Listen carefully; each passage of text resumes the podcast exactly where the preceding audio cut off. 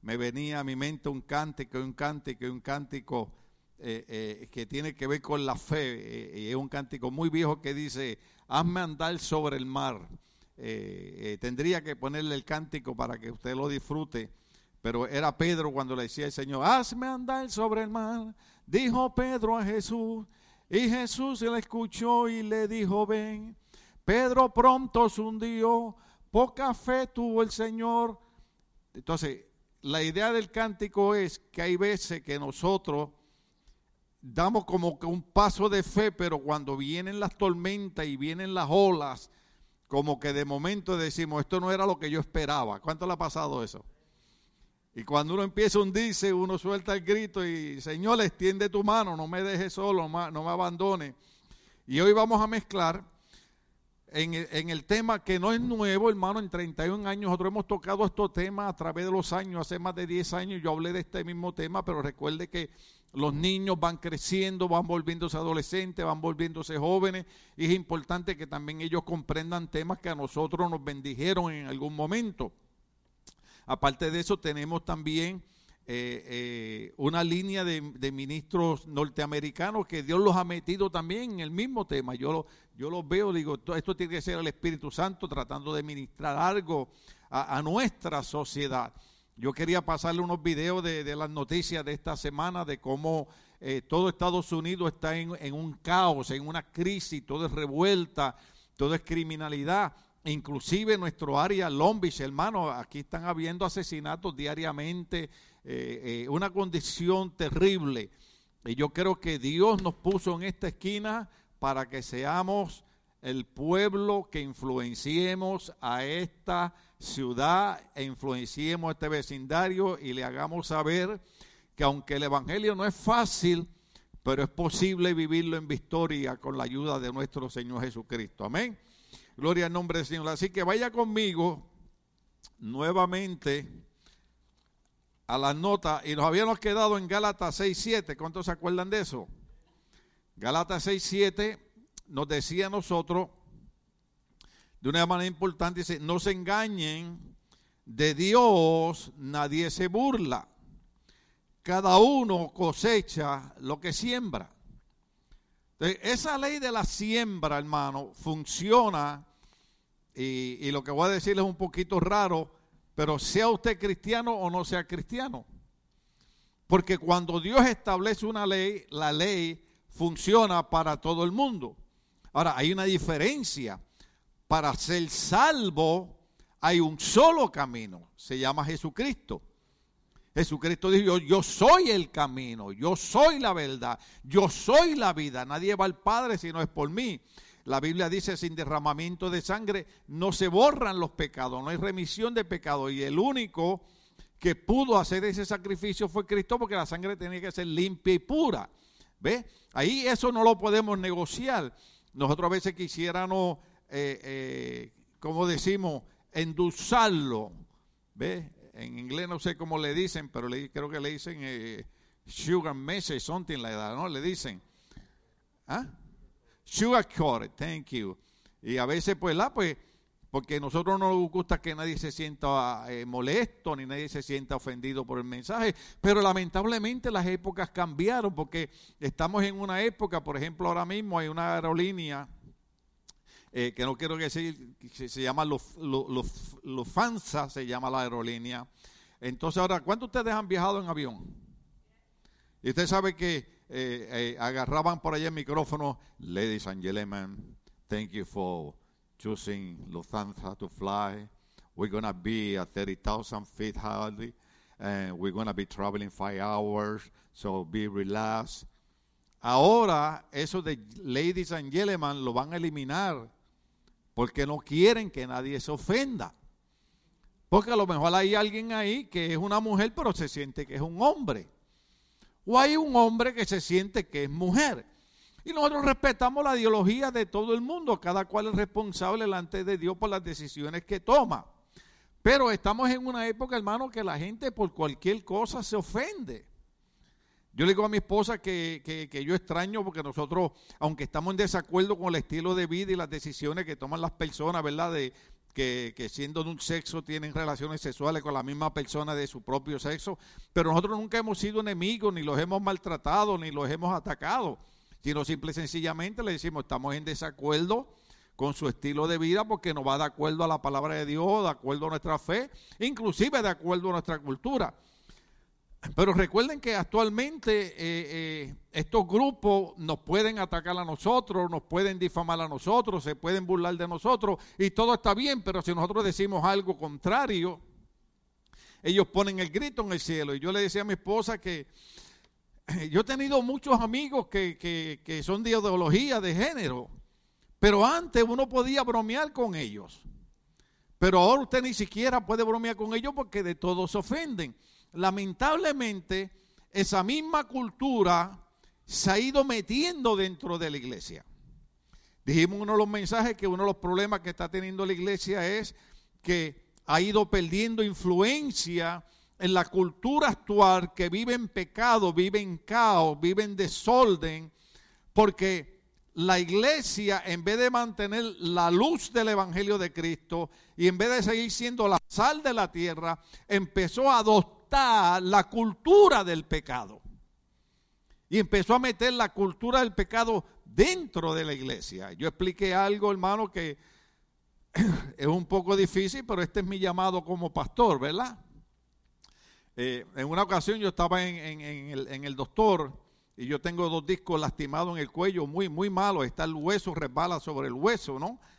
Y, yo le dije al, al doctor, un doctor buenísimo, y yo le dije, mire, leí de alguien que hace unos implantes de plástico ahí. Y él me dice, te voy a decir la verdad. Nada de eso funciona. Tendría que unirte los huesos. Vas a perder movilidad en el cuello. Pero, usted sabe que en inglés, bata, eh, pero si tú quieres que te ponga un implante, si tú tienes el dinero o tienes la aseguranza, vas a encontrar quien lo haga. En las iglesias funciona igual. Una de las cosas que yo dije es que uno de los problemas que tiene el cristianismo es que hemos llegado a una época donde estamos creando a Dios a nuestra manera. Venimos a la iglesia y queremos decirle a Dios cómo se debe correr la iglesia. Queremos decirle a Dios cómo debe de vivir la gente cuando Dios nos manda a predicar el Evangelio para que la gente tenga un encuentro con Cristo y venga a la iglesia equiparse y aprender cómo Dios quiere que nosotros vivamos. Dios no quiere que nosotros lo creemos a Él a nuestra manera. Él quiere que nosotros nos creemos a la manera de Él. Recuerda el beso famoso de, de, de Pablo. ¿Se acuerdan cuando Pablo le escribe a Corinto que dice, de modo que si alguno está en Cristo, nueva criatura es, las cosas viejas pasaron, aquí son, son hechas nuevas. Nosotros no somos una iglesia exagerada, nosotros no somos una iglesia extremista, nosotros no creemos, ¿verdad? Como algunas iglesias, y esto lo digo con un respeto, que, que todo es pecado y todo es pecado y todo es pecado. Hay iglesias que usted no puede ir a la playa, hay iglesias que usted no puede ir a un parque de recreo, hay iglesias que usted no puede peinarse para el lado, para atrás o pintarse el pelo. A mí no me importa cuántas veces usted se pinta el pelo. ¿Cuánto estamos aquí? A mí no me importa si usted se maquilla o no se maquilla. Si se puede bañar, mejor, pero si no se baña, pues eche ese perfume y venga a la iglesia de todas maneras. Pero hay ciertas cosas de Dios que nosotros no podemos decirle a Dios que las cambies porque me ofenden, sino decirle al Señor, me ofenden, pero creo que las pusiste ahí porque eso es lo que me conviene. Entonces el problema es que la iglesia eh, alguien lo dijo muchos años atrás, y yo tengo que repetirlo, la iglesia empezó a perder la influencia sobre la cultura de, de la actualidad, y entonces la iglesia empezó a apropiar la manera como vivía la gente que quería que Dios fuera la manera de ellos. Y naturalmente tenemos iglesias con dos mil y tres mil personas, pero son iglesias donde han bajado la guardia y han dejado de influenciar con el Evangelio de Cristo para que la gente sea transformada. Yo a veces, a mí no me gusta hablar de mi testimonio, a mí no me gusta decir ni de dónde Dios me sacó, pero antes le estaba hablando con un amigo mío en Puerto Rico que me dice, mira, yo ando en andador, eh, me operaron la espalda, eh, y ahora mismo estoy decidiendo si me tomo la tramadol o me tomo la otra pastilla, pero cuando me la tomo me bajan la presión y yo le dije, a mí los doctores me dicen que tome narcóticos por el problema de la espalda. La razón que yo no lo hago y la razón que tengo que pelear con el dolor es porque cuando yo no era cristiano, de allá me sacó Dios. Y él dice, no, si nosotros sabemos de dónde Dios te sacó. Lo que pasa es que ustedes me ven ahora aquí así, bien bonito, bien... Me, mire, este es nuevo, me lo regaló mi esposa. Lavado sea Cristo, modelo. Lavado sea el Señor. La, gente ve a uno eh, eh, en la iglesia, ve a uno en el altar, pero no saben de, del fango, del lodo, de la bajeza, de dónde Dios sacó a uno. Y entonces uno, uno tiene cuidado porque uno no quiere volver allá. Una de las cosas lindas es que mi hermano mayor una vez verdaderamente me sentí bien, porque mucha gente a veces a él le habla de la iglesia y él le dice, si mi hermano menor me habla de Cristo, yo lo escucho.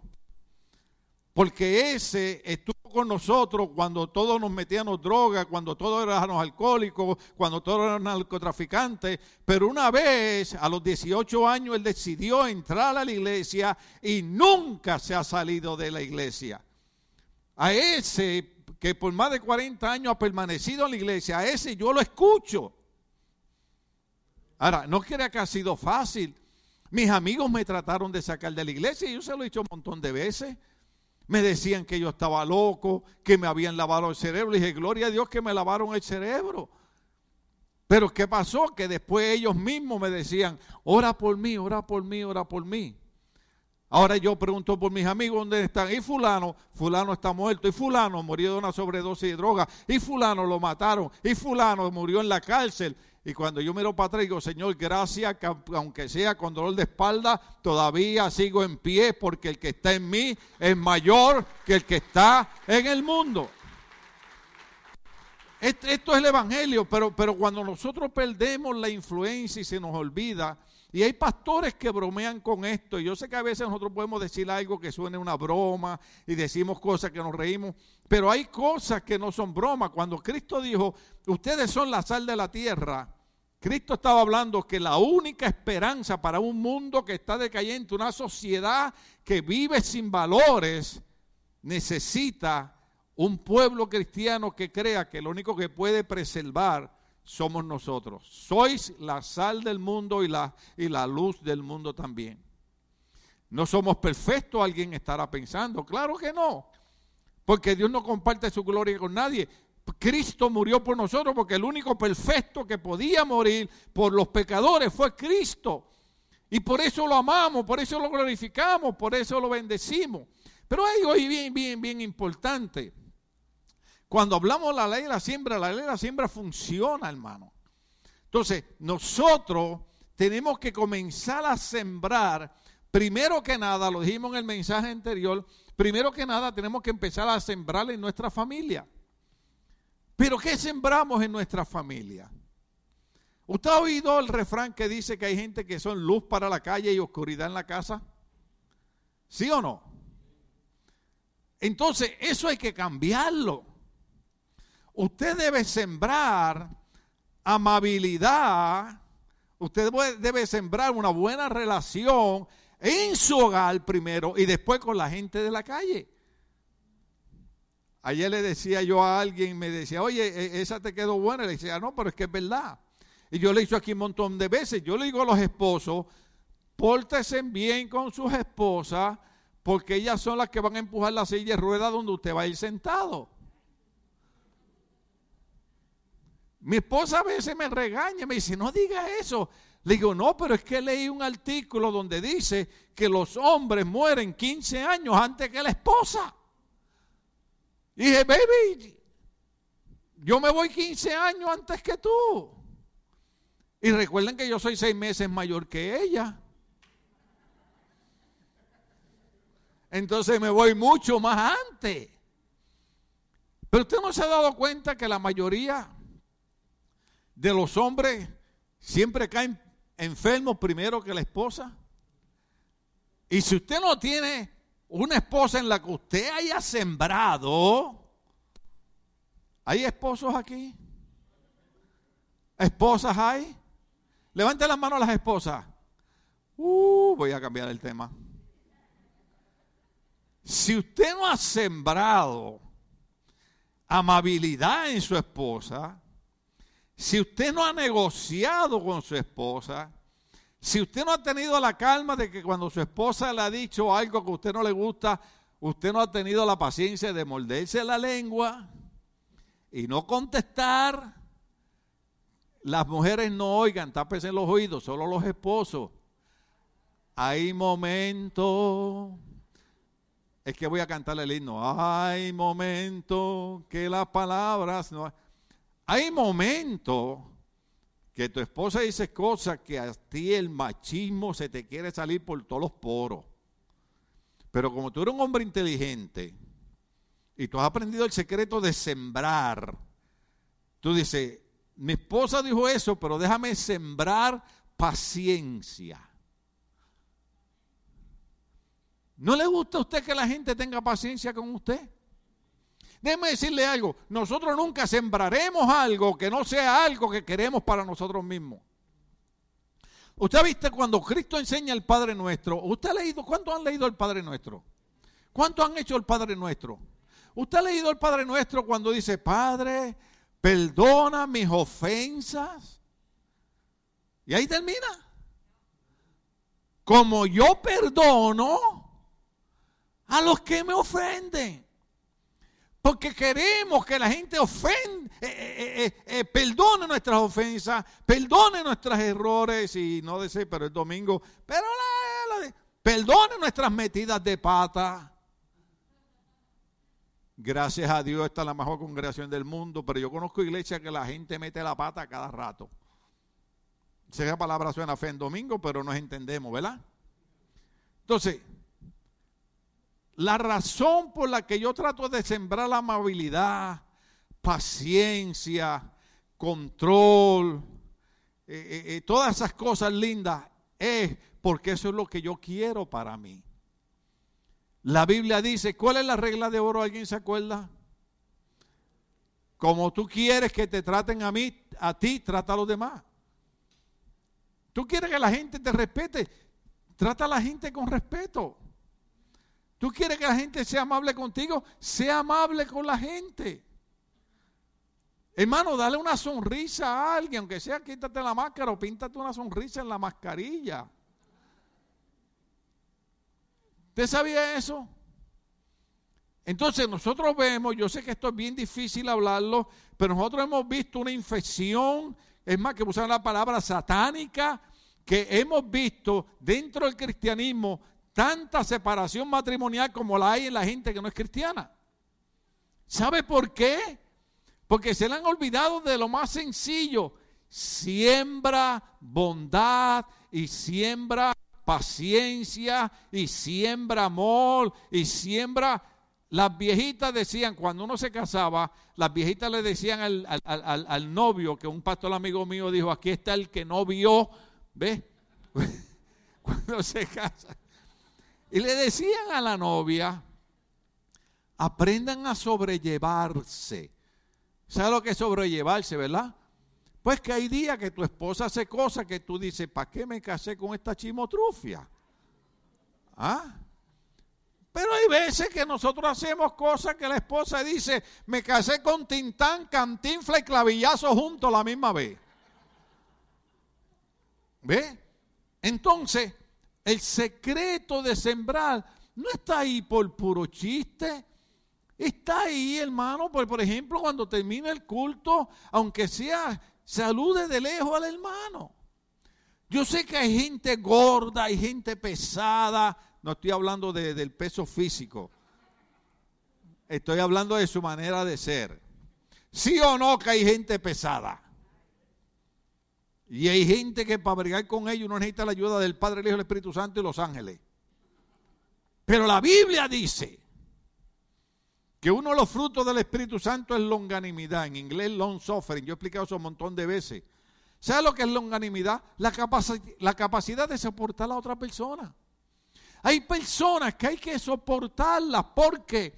Porque usted no sabe el día que usted va a hacer algo que le va a caer gordo a alguien. Yo siempre he dado el testimonio, mi, cuñada, que, que, ahora es mi amiga, nos llevamos muy bien. Dice que al principio cuando me conocí me dice, chico, tú me caíste a mí de la patada, tú me caías mal. Digo, pero que yo te hice, no es que te me parecías a un... Le digo, va, pero aquel era un sinvergüenza, no me compares con él. ¿Eh? Y, y, a veces es verdad. A veces usted le cae mal a alguien, usted dice, pero ¿qué yo le he hecho? ¿Te le pareciste a aquel bandido que... el secreto de sembrar no solamente se siembra en el hogar, no solamente se siembra en el matrimonio, se siembra en los hijos. Muchas veces nosotros recordamos la manera como nos criaron nuestros padres. Hay que darle un 50% de, de honra a ellos, porque si no nos hubieran, fueran unos bandidos, ¿no? Pero muchas veces eh, comprendemos que ellos no tenían tal vez el conocimiento nosotros tenemos y hay maneras de bregar con los hijos. La Biblia dice, Padre, no provoquéis a ir a vuestros hijos. Yo he dicho desde este tal montón de veces, cuando su niño es chiquito, dele las nalgadas que tiene que darle. Cuando su niño es chiquito, párelo en la esquina que tiene que pararlo. Cuando su niño es chiquito, usted le dice, se levanta y va para la iglesia, usted no se manda. Pero ya después que su hijo cumple 18 años, usted no lo puede tratar como un nene de 5. Ahora usted tiene que hablarle como un adulto. Ahora usted tiene que decirle, te estoy diciendo esto como un consejo, porque ya yo crucé, cometí errores. Entonces, se está sembrando de una manera diferente. Esa parte es sumamente importante comprenderla. Ahora, cuando nosotros tratamos de saltar de ahí, tenemos que entender que sembrar tiene que ver con la crianza de los hijos. Como seamos nosotros, se va a reflejar en nuestros hijos la famosa expresión de los padres y las madres, ¿sí? Gracias a Dios ya nosotros no la hacemos, ¿verdad?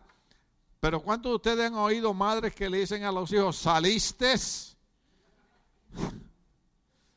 A mí a veces me gustaría hacer palabras de mi país, pero no puedo.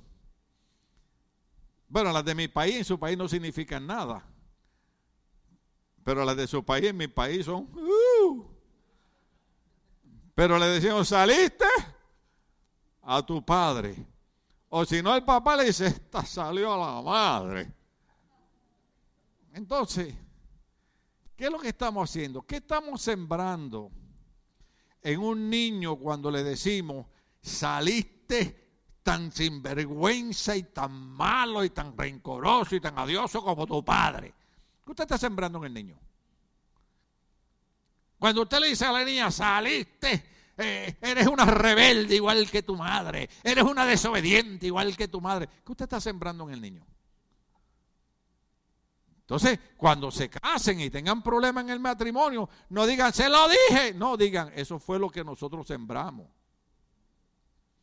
Los padres, cuando hablamos de sembrar, estamos hablando de la crianza de los niños. Ay, qué pena que ya se me está acabando el tiempo. Veamos el Salmo 126, versos 5 al 6. Salmo 126, 5 al 6. Y usted tiene que seguirme porque yo, usted sabe que salto de un lado para otro para poder explicar ciertas cosas. Hay un secreto en este, en este Salmo 126, cuando usted estudia los comentarios, aprende mucho de ello, pero dice, el que con lágrimas siembra, con regocijo cosecha. Dale al otro verso. El que llorando esparce la semilla, cantando recoge su gavilla. Los comentaristas dicen que cuando se escribió ese salmo se hablaba posiblemente del libro de Nehemías cuando el pueblo cristiano estaba esclavo en Babilonia, de cómo tenían que trabajar. Pero cuando nosotros usamos ese, ese, ese salmo de otra manera, podemos decir de cuántas veces nosotros los padres hemos tenido que llorar para poder ayudar a nuestros hijos.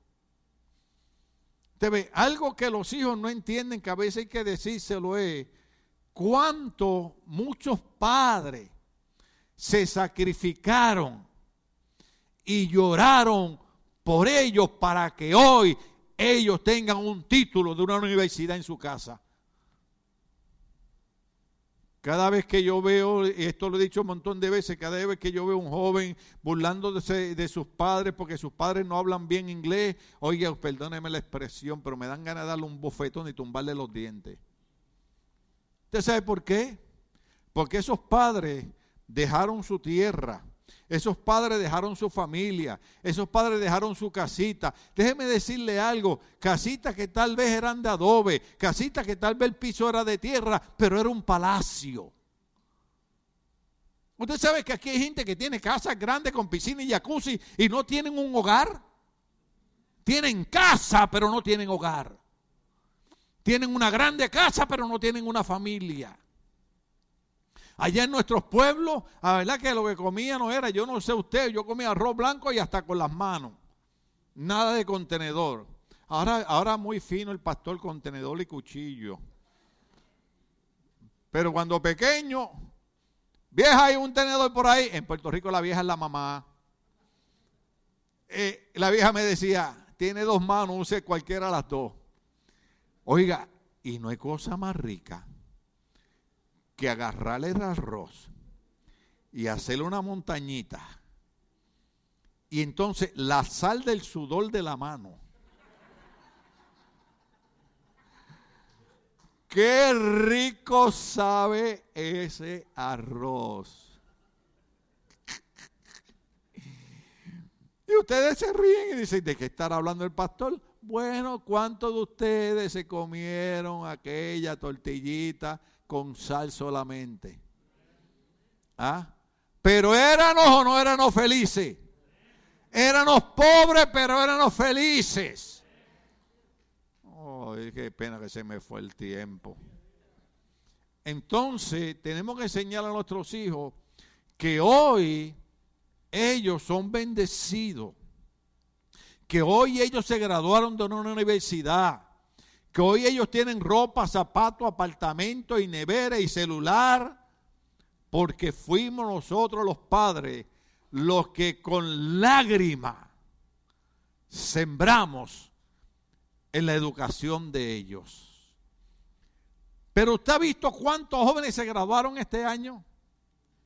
Porque la Biblia dice que el que llorando esparce la semilla, cantando recoge su gavilla. Por eso yo le digo a la gente, no sea orgulloso, pero siéntase orgulloso de cuando su hijo saca buenas notas. Siéntase orgulloso cuando su hijo se gradúa. Dígame, los invitamos aquí, póngase la toga, pase para acá al frente y queremos decir que el hijo del hermano, que el hijo de la hermana, que la hija del hermano, que la hija de la hermana se graduó de la universidad, que sacó buenas notas, que va para aquí, que va para allá, porque ese éxito de nuestros hijos nos costó lágrimas nosotros los padres.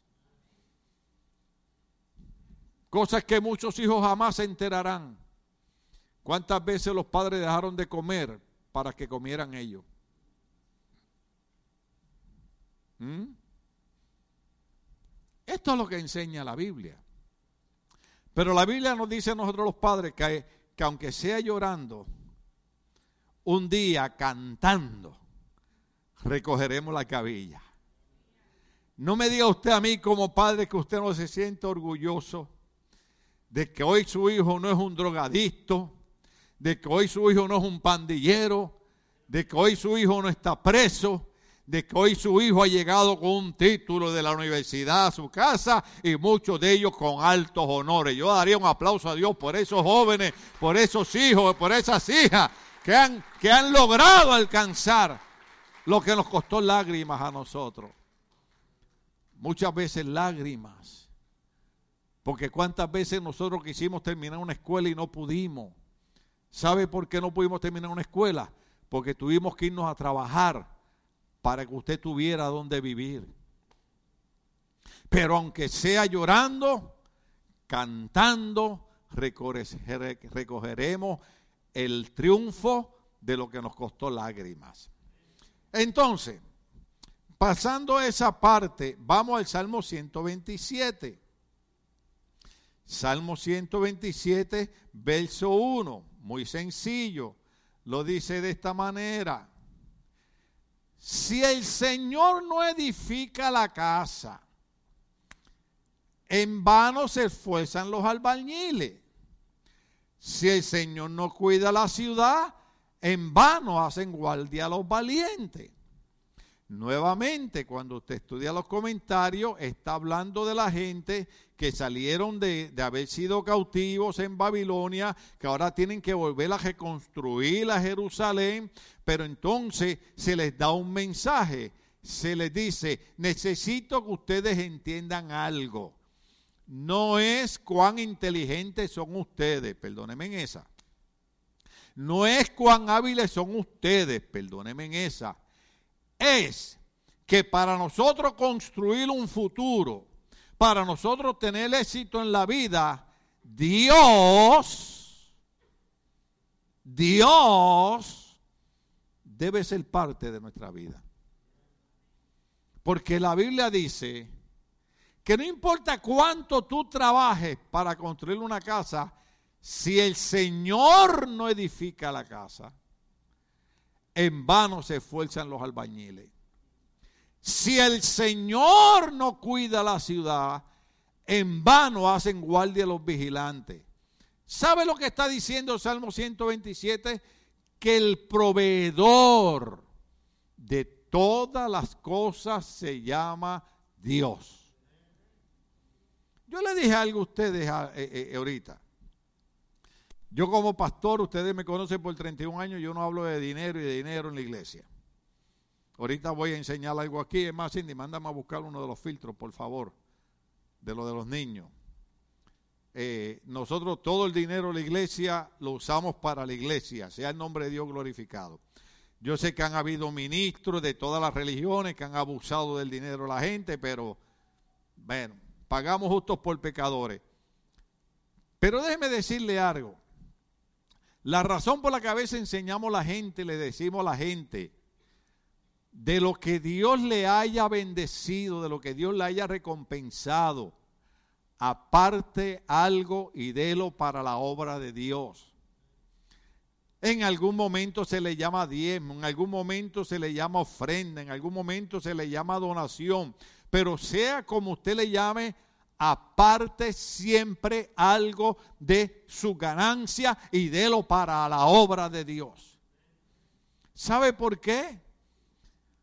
Porque en 15 meses Dios le probó a la nación más poderosa del mundo, que se llama Estados Unidos, que si Él no edifica la casa, que si Él no cuida la ciudad, de nada sirve cuántos cohetes, ni cuántas almas, ni cuántos aviones, ni cuántas bombas tenga Estados Unidos. ¿Usted vio lo que pasó durante la epidemia? Italia se cerró, España se cerró, Estados Unidos se cerró, los, negocios se cerraron. Ayer pasé por mi esposa y dije, mira, cerraron ahí. Y me dijo, y cerraron el del lado un montón de restaurantes cerrados, compañías cerradas. ¿Cuántas personas perdieron trabajo? ¿Cuántas personas no están aquí hoy domingo? Me dice, pastor, quiero estar, pero el único trabajo que conseguí. Yo le digo, no, tranquilo, yo entiendo. Yo sé que hay gente que tiene que trabajar domingo, por eso damos culto miércoles y viernes. Eh, eh, eh, tranquilo, tú no vas para el infierno por eso. Mi deseo es que estén aquí el domingo, pero nosotros comprendemos la situación. Pero ¿qué fue lo que Dios le enseñó a esta nación? Que cuando esta nación reconocía a Dios, y se cumplía el salmo, bienaventurada la nación cuyo Dios es Jehová, esta nación siempre fue bendecida financieramente. Déjeme hacerle una pregunta. ¿Por qué usted cree que todo el mundo para donde quiere emigrar es para Estados Unidos? Nadie quiere emigrar para Cuba. Nadie quiere emigrar para Venezuela. Nadie quiere emigrar para ciertos países de Nicaragua. No voy a decir nombre porque, eh, adiós, lo dije al revés. Dije nombre ya. Es que pensé en socialismo, pensé en comunismo. Pensé en países donde los únicos que están bien son los gobernantes. El pueblo está destruido. Estados Unidos, que tiene tanta corrupción como nuestros países, pero te da la oportunidad de tú ser lo que tú quieres ser. Si en Estados Unidos tú te vas a estudiar, si en Estados Unidos tú sacas un diploma, Tú abres puerta y consigues un buen trabajo un buen lugar, te compras un buen carro, te compras una buena casa y algún día invíteme, aunque sea, bendito sea el Señor. Como igual usted puede ir a Los Ángeles y encontrar gente tirada en la acera porque decidieron ser unos desamparados.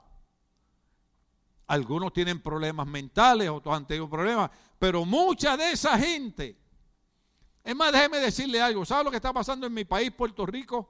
Se me fue el tiempo. Ah, pues como era Puerto Rico, ahora sí quiere que lo diga, ¿verdad?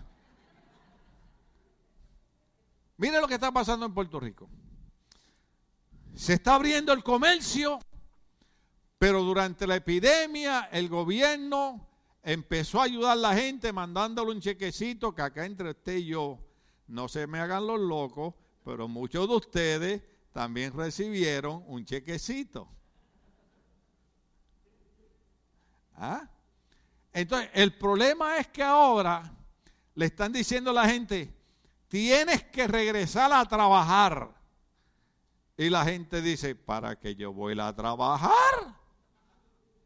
Si el gobierno me está mandando un cheque. Y aquí en Estados Unidos hay gente que están haciendo lo mismo. Mire, hay una película que es realista de un boxeador. ¿Cómo se llama esta película, señor? Eh, es en la época de la, de la Gran Depresión en Estados Unidos, que la gente se queda sin trabajo y, él se lastima una mano, se tiene que ir a trabajar, se cura la mano, empieza a bocear, empieza a ganar, pero mientras estaba desempleado tuvo que ir a buscar el cheque al desempleo. Cuando empezó a ganar peleas, un día llegó a la oficina del desempleo y le entregó un sobre a la señora de la ventanilla. Le dijo, ¿qué es eso? Le dijo, ese es el dinero que el desempleo me dio mientras yo no estaba trabajando. Ah, pero ese era el dinero suyo. Le dijo, sí, pero hay otra gente que lo necesita y ahora yo no lo necesito y lo quiero regresar. Y yo dije, wow, qué clase de enseñanza. ¿Pero qué significa esto? Que estamos en un país donde Dios de una u otra manera lo ha bendecido. Y nosotros hemos sido bendecidos por Dios. ¿Sabe lo que significa eso? que si Dios no edifica la casa, en vano se fuesen los albañiles, si el Señor no cuida la ciudad, en vano se enguardia los vigilantes. Déjeme decirle algo, no importa cuánto trabajemos ni cuánto hagamos, si Dios no es el que provee, nos metemos en problemas. Por eso es que la gente no entiende. Mucha gente a veces dice, ay, ¿para qué yo tengo que diezmar en una iglesia? ¿Para qué yo tengo que dar una ofrenda? Porque eso es un acto de fe. Y no sé si tendré tiempo para entrar en eso porque se supone que sea el tema de hoy. Cuando nosotros damos nuestras finanzas a la obra de Dios, no al pastor, yo no necesito el dinero suyo, es a la obra de Dios. Usted está actuando en un acto de fe. Eso es una cuenta de ahorro para que cuando venga una epidemia, cuando se caiga la economía, Dios siempre va a cuidar de su pueblo. Acuérdese que hay un corito que dice, allá en tierra de Gosén, allí todos cantan, porque mientras en Egipto caían las plagas, en tierra de Gosén, donde estaba el pueblo de Dios, no llegaba ni un mosquito, no llegaba ni una rana, porque Dios tenía cuidado de su pueblo. Nosotros tenemos que aprender ese secreto. El secreto es que nuestra provisión, hermano, yo sé que esto va a sonar feo, nuestra provisión no es nuestro trabajo, nuestra provisión no es nuestra inteligencia, nuestra provisión es que Dios ha edificado y ha cuidado de nuestras ciudades. Y en 15 meses Dios le probó a todo Estados Unidos y a Europa que si Él no interviene, el mundo estuviera, hermano, Ahora, eh, eh, venga después del de, eh, mes que viene para empezar el estudio de Apocalipsis, donde usted va a ver que nosotros no somos fanáticos religiosos, pero creemos las profecías bíblicas, que todo esto que está pasando son principios de dolores. ¿Mm? ¿Usted ha visto lo que nosotros hemos tenido que hacer? Usar mascarilla en la iglesia. Mire qué cosa. Yo que estaba a punto, yo, mire, yo estaba a punto. Ay, Dios mío, ¿me dan cinco minutos más? Mire, yo estaba a punto, porque las mujeres usan mascarillas, ¿verdad? O sea, no la, no la, que, no, no la del COVID-19, sino las mascarillas esas, que usted sabe. Que, cuando despiertan el esposo la mira, ¡ah! Y después el esposo está listo para ir para la iglesia y la esposa está de una hora, hora y media. Pero mira, y cuando sale dice, adiós, pero se metió una mujer a mi casa. No, es la, es la misma. Lo que pasa que ahora está maquillada. Y se ve bonita. Se ve bonita, amén. Gloria al nombre del Señor. Entonces yo le dije a mi esposa, bueno, la cosa está cambiando. Ahora yo veo a estos hombres ahora que... Eh, eh, ¿Cuántos han visto los hombres ahora? Vaya, te quiere venir aquí como los cantantes estos de rock con las uñas pintadas y eh, esos problemas suyos. Pero yo me crié en otra época. Pero es a mi esposa, pero tú sabes, puedo usar una mascarilla y, una, y unas cremitas y unas cosas. No hay nada de malo con eso. Pero cuando iba a usar la mascarilla, mi esposa me dijo, olvídate de la mascarilla, ahora la mascarilla que te va a poner la que te va a tapar la mitad de la cara. ¿Cuándo usted pensó? ¿Cuándo usted pensó?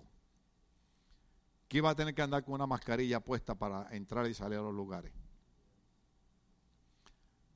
Hermano, no estamos agarrando la onda. Dios está tratando de llamar la atención de la gente. Dios le está diciendo a la gente, con toda la ciencia y la tecnología, hasta que yo no cuide la ciudad y edifique la casa, ustedes no podrán tener triunfo. Suena fanático, suena religioso, pero no lo es. Esa parte, esa parte es sumamente importante. Entonces, déjeme terminar, aunque sea con el primer punto de, de, de la seguir influenciando nuestra cultura, porque estamos hablando de sembrando. Entonces, Vamos a Deuteronomio capítulo 6, verso 4 al verso 9. ¿Cuál es el problema que estamos teniendo? Yo doy gracias a Dios por la juventud de esta iglesia. Pero estamos teniendo un problema que la mayoría de nuestra, juventud, ahora mismo la semana pasada el hombre, el muchacho que mató a las tres personas, lo que tenía eran 18 años. Y esto, si usted ve las noticias, esto es todos los días. Todos los días. ¿Y sabe quiénes son los que están matando gente? Puros muchachitos. ¿Cuánto, ¿Cuánto vieron la noticia? Esto lo digo con mucho respeto, ¿verdad? Y, el dolor de la familia. Yo perdí un hijo también. Pero ¿cuánto ustedes vieron el muchacho de 17 años que venía manejando un Lamborghini hace como cerca de dos meses a de velocidad? chocó una van y mató a una señora con, sus dos hijitas. Y después se fue a la huida. Suerte que el mismo padre tuvo responsabilidad y lo entregó. Pero como el padre es rico, al hijo de 17 años le compra un Lamborghini. Yo tengo, ay, ¿para qué le voy a decir mi edad?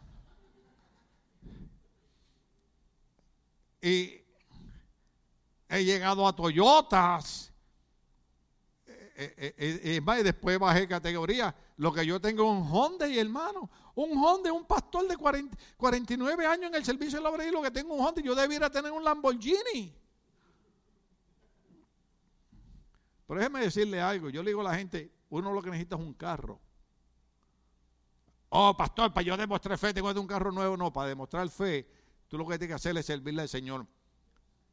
Tú necesitas un carro, tú te puedes comprar un carro hasta el 2006 que te lleve y te traiga, cambiar el aceite, cambiar los frenos, cuídalo, ¿ok? Porque el carro no es lo que me hace a mi persona. ¿De qué me vale a mí tener un carro nuevo del año y ser un antipático con la gente? ¿Cuándo estamos aquí?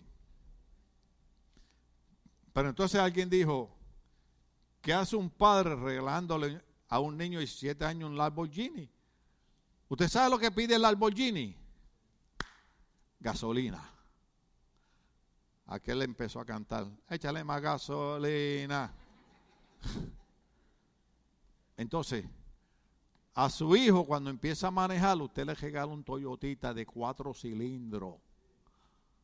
Usted no le regala un Lamborghini de 16. No. Es más, es un Toyota y corre peligro. ¿Dónde estamos aquí? Entonces, cuando nosotros vemos esta situación, nosotros tenemos que llegar a Deuteronomio capítulo 6, 4, 9 y ahí voy a tener que parar. El otro domingo Vamos a seguir en una parte bien importante, pero voy a tener que parar ahí. Deuteronomio 6, capítulo 4, verso 9. La gente no entiende esto, porque Estados Unidos se ha dedicado, esto fue un mensaje anterior, se ha dedicado a atacar las iglesias, a atacar los ministros. Y usted sabe que la Corte Suprema tuvo que decirle al gobernador de California que se había equivocado cuando mandó a cerrar las iglesias y que todas las multas que le dio a la iglesia tenían que regresarle el dinero. Porque usted sabe que hicieron en, esta, en California. Creían que los restaurantes eran esenciales, que los cines eran esenciales, que los nightclubs eran esenciales, pero que las iglesias no. ¿Por qué? Porque en San Juan capítulo 17, ¿se acuerda el mensaje anterior? Cristo dijo, de la manera que me han odiado a mí, van los van a odiar a ustedes. Lo único que tiene esperanza, lo único que tiene solución para el ser humano se llama el Evangelio de Cristo. Y eso se escucha en las iglesias. Pero el enemigo quiere cerrar las iglesias para que la gente no tenga esperanza ni tenga salvación. Entonces nosotros tenemos una guerra, nosotros tenemos un reto. El reto es este. Estamos ahí en Deuteronomio, capítulo 6, verso 4 al 9. El reto es este. Dios le habló a su pueblo, yo sé que le habló al pueblo hebreo, pero nosotros ya conocemos a Dios. Nosotros ya conocemos su palabra. Yo quiero que usted entienda algo. Yo menciono la palabra, yo no menciono religión. Yo no menciono dogma, yo menciono la palabra de Dios. Porque hay gente que son religiosas y no practican la palabra de Dios. Yo quiero que usted practique la palabra de Dios. ¿Ok? Es como, por ejemplo, cuando usted le pide un favor a alguien que se llama cristiano, usted descubre que es religioso, le dice, ay, yo no puedo. ¿Sabe qué le dijo Cristo? Cuando alguien te pide que lo lleves una milla, carga los dos. Cuando usted es cristiano, usted se esmera por ayudar a la gente y cooperar con la gente. Entonces, el Señor le habló a, a los padres y le dijo, escucha Israel, el Señor nuestro Dios es el único Señor Ama al Señor tu Dios con todo tu corazón y con toda tu alma y con toda tu fuerza. ¿Qué es lo que ustedes están haciendo hoy? Esa es la razón por la que ustedes están en la iglesia hoy. Tengo que elogiarlos por eso. Ahora, grábate, ¿cómo dijo? Grábate en el corazón estas palabras que hoy te mando. Escucha esta palabra incúlcaselas. ¿Cuánto saben lo que significa esa palabra? Pero déjeme decirle algo. Yo creo en la tecnología. Yo creo en usar Facebook, Instagram, Twitter. Bueno, Twitter ya no lo uso porque se lo cancelaron a Trump y así era que nos comunicaban, usted sabe. Y él no, no quería bregar mucho conmigo, porque yo le decía, ¿qué pasa con, con el DAC? ¿Qué pasa con esto? ¿Para aquí, para acá? Y él se enojaba conmigo, usted sabe, porque yo soy pro inmigrante, usted sabe, alabado sea el Señor. Eh, entiendo que tenemos gente de nosotros que también son irresponsables y no respetan las leyes y, nos afectan a nosotros por la responsabilidad de ellos, pero, pero somos más los buenos que los malos. Amén. Eh, y los medios sociales, por eso yo puse hoy en Facebook, que ya no sabemos qué creer en las redes sociales. Porque en las redes sociales escriben un montón de cosas que a veces usted las repite como el papagayo y están equivocadas. Por ejemplo, en las redes sociales usted lee en Facebook, eh, la universidad tal hizo un estudio y descubrió que se puede hacer eso. ¿Y dónde están las pruebas que esa universidad hizo ese estudio? Y ahí venimos como el papagayo a repetir cosas que no hemos investigado. ¿Ve? Por ejemplo, a mí la gente me dice, bueno, ¿qué hay con la vacuna? Mire, ¿por qué usted cree que nosotros tenemos sanitarios en la entrada? ¿Por qué usted cree que tenemos eh, eh, purificador de aire? ¿Por qué usted cree que usamos la mascarilla? Porque yo creo en la responsabilidad social también.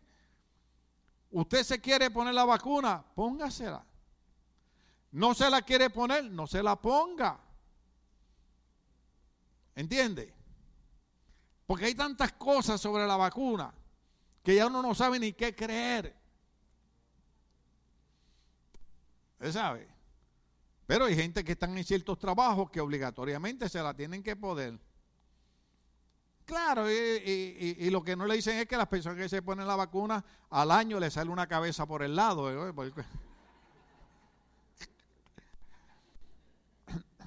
Lo que queremos decirles es que yo como pastor, yo no estoy en contra de la ciencia médica. Lo que pasa es que también hay ciertas dudas. Se puso la vacuna, se la quiere poner, póngasela. Eso, no tiene que ver nada con el anticristo, eso no tiene que ver nada con el 666, usted sabe. Pero hay personas que quieren ser precavidas y quieren esperar y para aquí y para allá. Lo único que lo que a mí me preocupa es que para en Estados Unidos aprobar algo tiene que pasar cinco etapas con el departamento del Drug Enforcement Agency. Y esas cinco etapas a veces toman hasta 15 años. Y entonces, los otros días yo leí que el CDC y el Drug Administration Office lo que había dicho era que ellos recomendaban para emergencia la vacuna. ¿Sabes lo que están haciendo, verdad? Se están lavando la mano por si algo pasa. Pero yo no estoy diciendo que usted no se arriesgue. Porque a veces hay que arriesgarse. O sea, usted se quiere poner la vacuna, eso no significa que usted no tiene fe. Eh, haga como usted quiera. Nosotros queremos en protegernos. En la iglesia, pues queremos todavía la que tenga cuidado en tocar la gente, usar la mascarilla, por, por, amor. Pero ahora le están diciendo a la gente que aunque se haya vacunado, ¿alguien más lo vio en la noticia? Aunque esté vacunado, tiene que usar la mascarilla. Entonces, ¿qué está pasando? Déjeme decirle algo, yo les recomiendo que ustedes puedan, vuelvan a ver eh, en HBO, le estoy haciendo un gratis, The Crime of the Century, El Crimen del Siglo, son dos capítulos.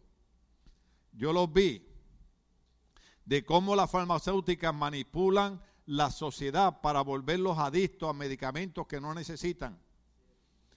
Y esta semana el condado de Los Ángeles, que en el 2018 demandó a la agencia esta, le sacó 126 mil millones de dólares a esta farmacéutica para crear programas para ayudar a rehabilitar la gente que se volvieron adictos con narcóticos y medicamentos que no necesitaban.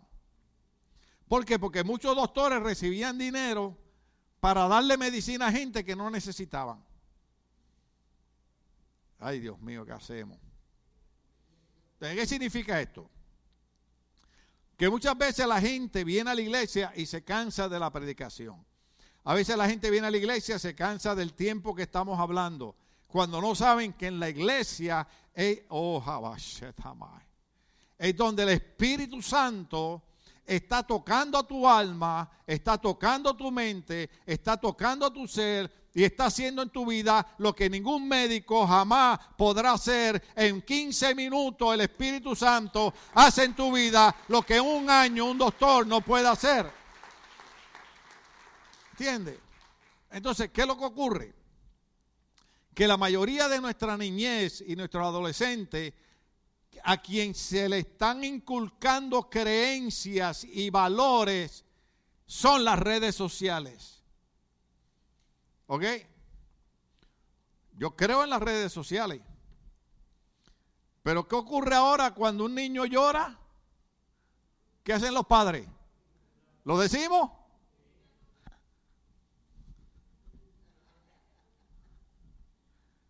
Cuando yo lloraba, mi mamá me abría los ojos. Y eso era como un botón. Se me acababan las lágrimas. ¿Ah? Cuando íbamos a una tienda, antes de entrar me decía, no se te ocurra antojarte de nada.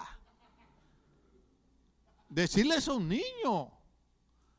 ¿Cuándo ustedes con niños cuando entraban a la tienda, yo era loco con unas gomitas de azúcar que todavía existen? Mi esposa me dice, eh, porque, es que las veo, hermano. Yo no sé, yo, yo, yo creía que esto eran bromas. Pero cuánto oído la expresión se me hizo la boca agua. Hermano, los otros días las vi. Porque a mí los médicos me dijeron, gracias a Dios yo no tengo diabetes ni nada de eso, pero entré en un de esos ahí de rejuvenecerme y todas esas cosas, usted sabe. Y aquella, aquel púlpito que yo tenía aquí, pues lo quité, alabado sea el Señor. Y, eh, pero, pero, me dijeron, nada de azúcar. Le digo, ¿cómo? A, un boricua nada de azúcar. ¿Usted ha a las panaderías mexicanas? Mire, yo entro a una panadería mexicana y sufro. Pues yo me lo para le digo, ah, ese cuernito. Hay uno que se llama el lechoncito, ¿cuántos lo han visto? Digo, oh, el pan, oh, ese, oh, con un chocolatito. Oye, qué sufrimiento, hermano. Y los otros días vi las gomitas esas, hermano, y aquí las encías se me llenaron de saliva. Y yo dije, yo pensé que esto era broma. No. Pero ¿qué queremos decir? Que si usted ha notado bien cuál es la guerra que están teniendo los padres ahora mismo en las escuelas. En Puerto Rico ahora mismo hay una revolución porque en Puerto Rico dijeron que ningún niño va a poder entrar a la escuela a menos que no tenga la vacuna. Y hay padres que dicen, yo no voy a vacunar a mi niño de 8 años. Pero las autoridades dicen, aquí mandamos nosotros. Entonces, ¿qué ocurre?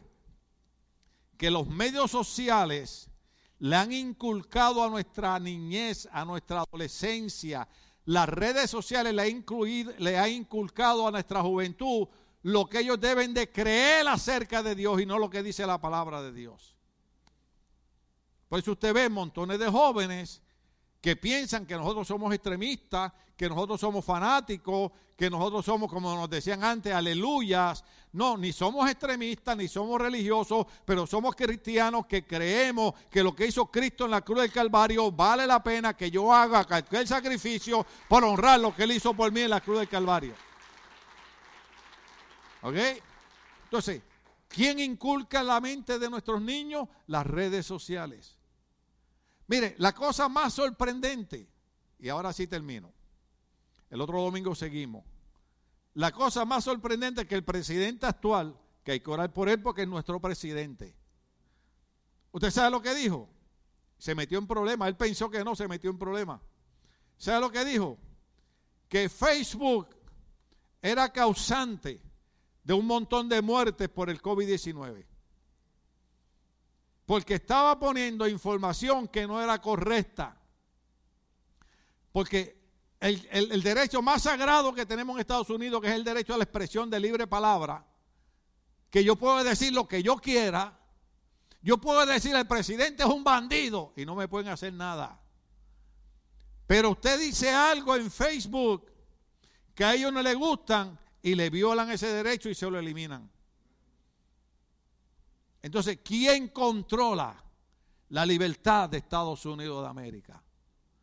Los multimillonarios. Los otros días, perdónenme que yo también, ¿verdad? Tengo derecho a molestarme.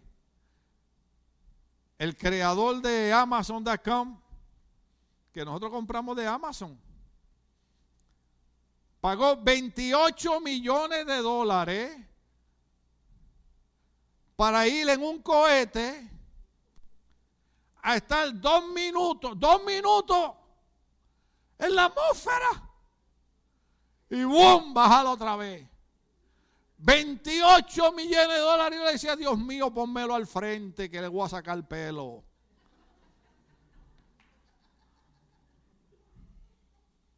Mire, hermano, baby, ¿cuándo estábamos en Los Ángeles? El viernes. El viernes estábamos en Los Ángeles. Y entonces teníamos que irnos por la calle porque la acera está llena de gente desamparada, gente con problemas mentales, gente con drogadicción. Y un tipo gasta, bueno, ese es su dinero, ¿verdad? Esa es la cuestión de Estados Unidos. Pero un tipo gasta 28 millones de dólares cuando nosotros tenemos gente, que tenemos familia que viven 15 en un apartamento de dos cuartos. ¿No piensa usted que es un poquito injusto eso? Pero esas son la gente que están inculcándole a nuestros niños y a nuestros hijos lo que tienen que creer. El otro domingo yo sigo de ahí, porque a quien Dios le dijo que inculcara eh, a sus hijos y le hablara de los mandamientos de Dios, oiga bien, cuando estés en tu casa y cuando vayas por el camino, cuando te acuestes y cuando te levantes, fue a los padres. Perdóneme esto que voy a decir. Yo sé que es bueno venir a la iglesia, yo sé que es bueno escuchar al pastor, pero no es el pastor el que tiene que educar a sus hijos en las cosas de Dios. Son los padres. Gloria a Dios por esta iglesia. Ahora el primero de agosto abrimos la escuela dominical de los niños. Oh, aleluya. Pero ¿sabe lo que hemos hecho? Fuimos y compramos, son cinco salones. Fuimos y compramos cinco purificadores de aires nuevos que salieron para cada salón de los niños. Y lo bueno es que nos los regalaron.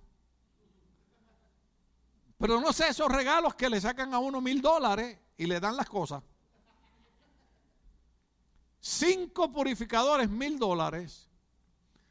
Pero tienen un sistema de luz que elimina virus. Más ordenamos, tiene un área para ponerle un aceite que ya que me ordenó que se llama On Guard, que es un aceite que cuando se riega protege el cuerpo en contra de virus. ¿Eh? Entonces, nosotros estamos yendo una milla extra, porque muchos padres tienen que trabajar dos trabajos, muchos padres los hijos no los respetan, muchos niños no entienden las cosas y queremos, aunque sea 45 minutos, que los niños estén en un salón con estas bellas maestras que han dedicado con amor, enseñándole a nuestros hijos inculcándole la palabra de Dios. El domingo que viene no se pierda el mensaje que va a estar mejor que el de hoy. Pero le doy una idea, inculcándole la fe en Dios, porque la fe en Dios es la que nos hace vencer cualquier enfermedad, cualquier montaña, cualquier problema, cualquier circunstancia. La fe en Dios nos da la victoria. Estamos de pie, querida iglesia.